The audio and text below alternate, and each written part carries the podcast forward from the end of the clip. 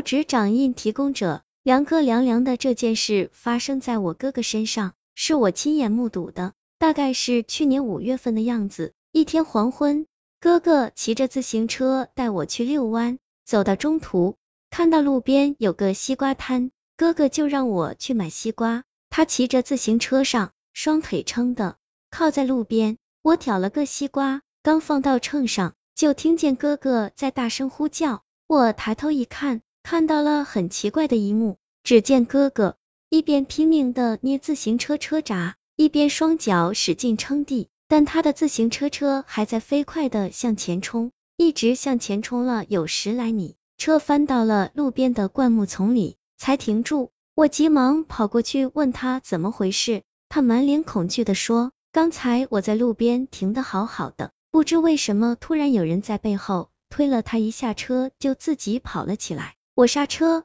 都刹不住。回家后，晚上他一脱背心，我看到他的背上有一个乌紫的掌印，奇怪的是，那掌印居然有六指。他问我当时看到他后面有人吗？我说没有，当时他后面。”起码五十米的距离内是根本没有一个人的。妈妈说他是撞邪了，现在想想，感觉是挺惊悚吓人的。对了，我哥哥背后那个屋子的六指掌印，到现在过了一年多了，还一直存在，一直没有消失。黑色的影子人提供者，呼伦贝尔的草原这件事发生在我上大学的时候，一天晚上半夜突然醒了，我觉得身上特别沉重。我抬头一看，吓了我一大跳。我看见一个黑色的人，就像剪影一样骑跨在我的身上。我努力扭动身体，怎么也甩不下来他。我大声呼唤，却没有声音。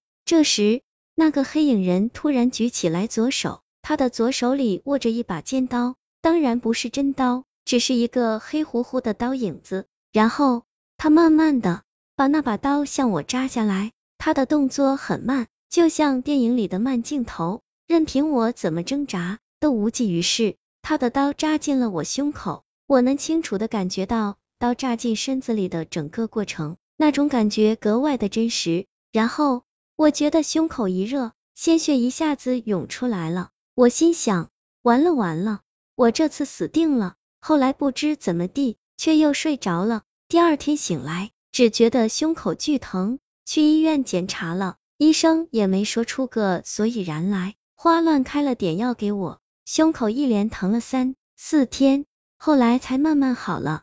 第二个妈妈提供者李逍遥，这件事是我小学同学告诉我的。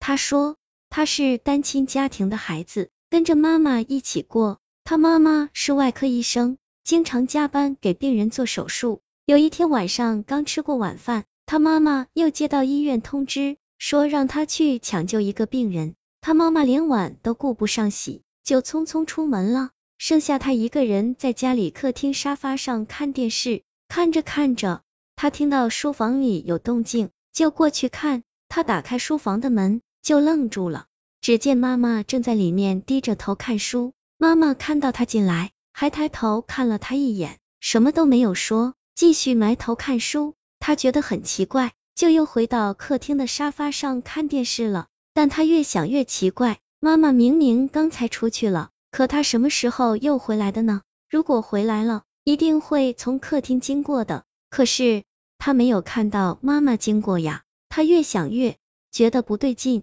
就又悄悄的返回书房，推开一道门缝向里观看，书房里却根本没亮灯，里面黑乎乎的一片，什么都看不见。他急忙给妈妈打电话，妈妈从电话里告诉他，今天病人的情况比较严重，晚上就不回去了。那么，刚才在里面灯下看书的是谁？赶夜路的小孩提供者，菜菜子妞。有一次我去河南的一个县城去看亲戚，我是第一次来这个地方。那天晚上吃完饭，我觉得他们家里很闷，就说出去走走。亲戚倒不担心我走失，因为一个小县城。才巴掌大的地方而已，但亲戚给我一个手电筒，并嘱咐我说，就在小区前面的广场玩完就赶紧回来。我答应一声，就独自下楼了。亲戚小区前面是一片小广场，我逛了十来分钟，就把小广场逛完了。觉得没意思，就沿着小广场旁边的一条小河散步。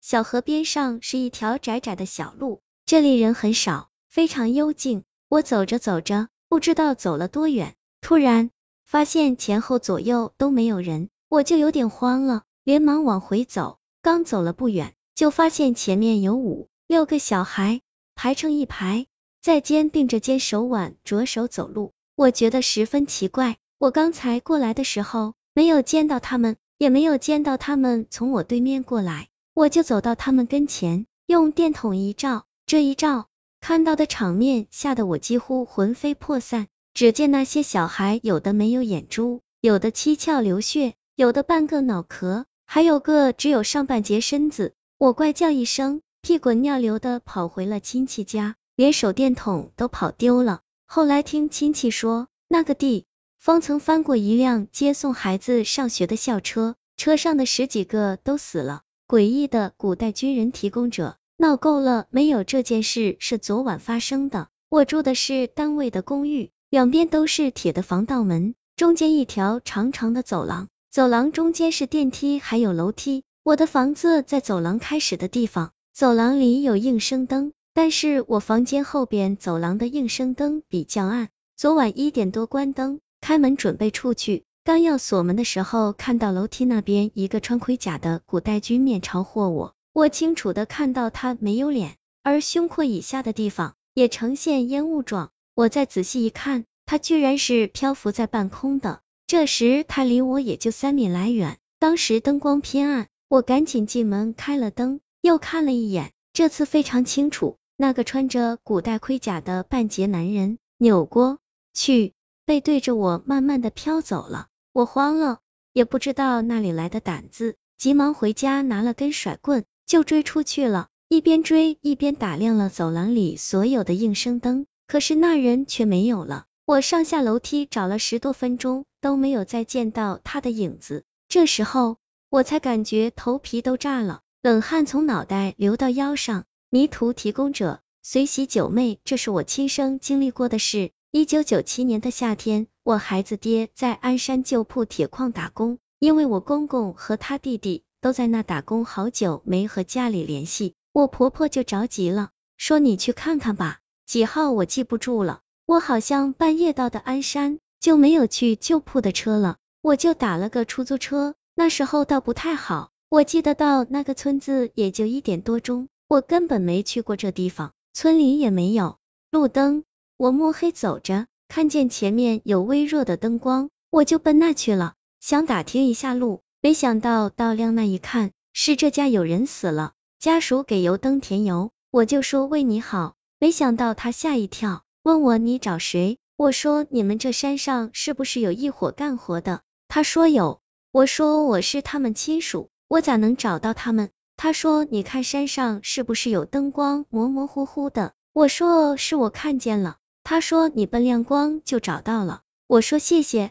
我说的多远？他说没多远，有二十分钟就走到了。我说谢谢，我就开始走，我也不知道走多久，怎么走离亮光还是那么远。后来我坐下歇了一会，接着走就感觉那都一样，朦朦胧胧的，还像有雾，给我累的干脆不走了。我喊吧，我大声喊张军，没想到在我脚下是就是悬崖。低下的工棚子灯一下亮了，我对象跑了出来，说你别动，他上来把我领了下了。我看看时间，都四点多了。我在山上转转了两个多点，我离悬崖也就四点五米。二十五年了，我始终不能忘那种感觉，没法形容。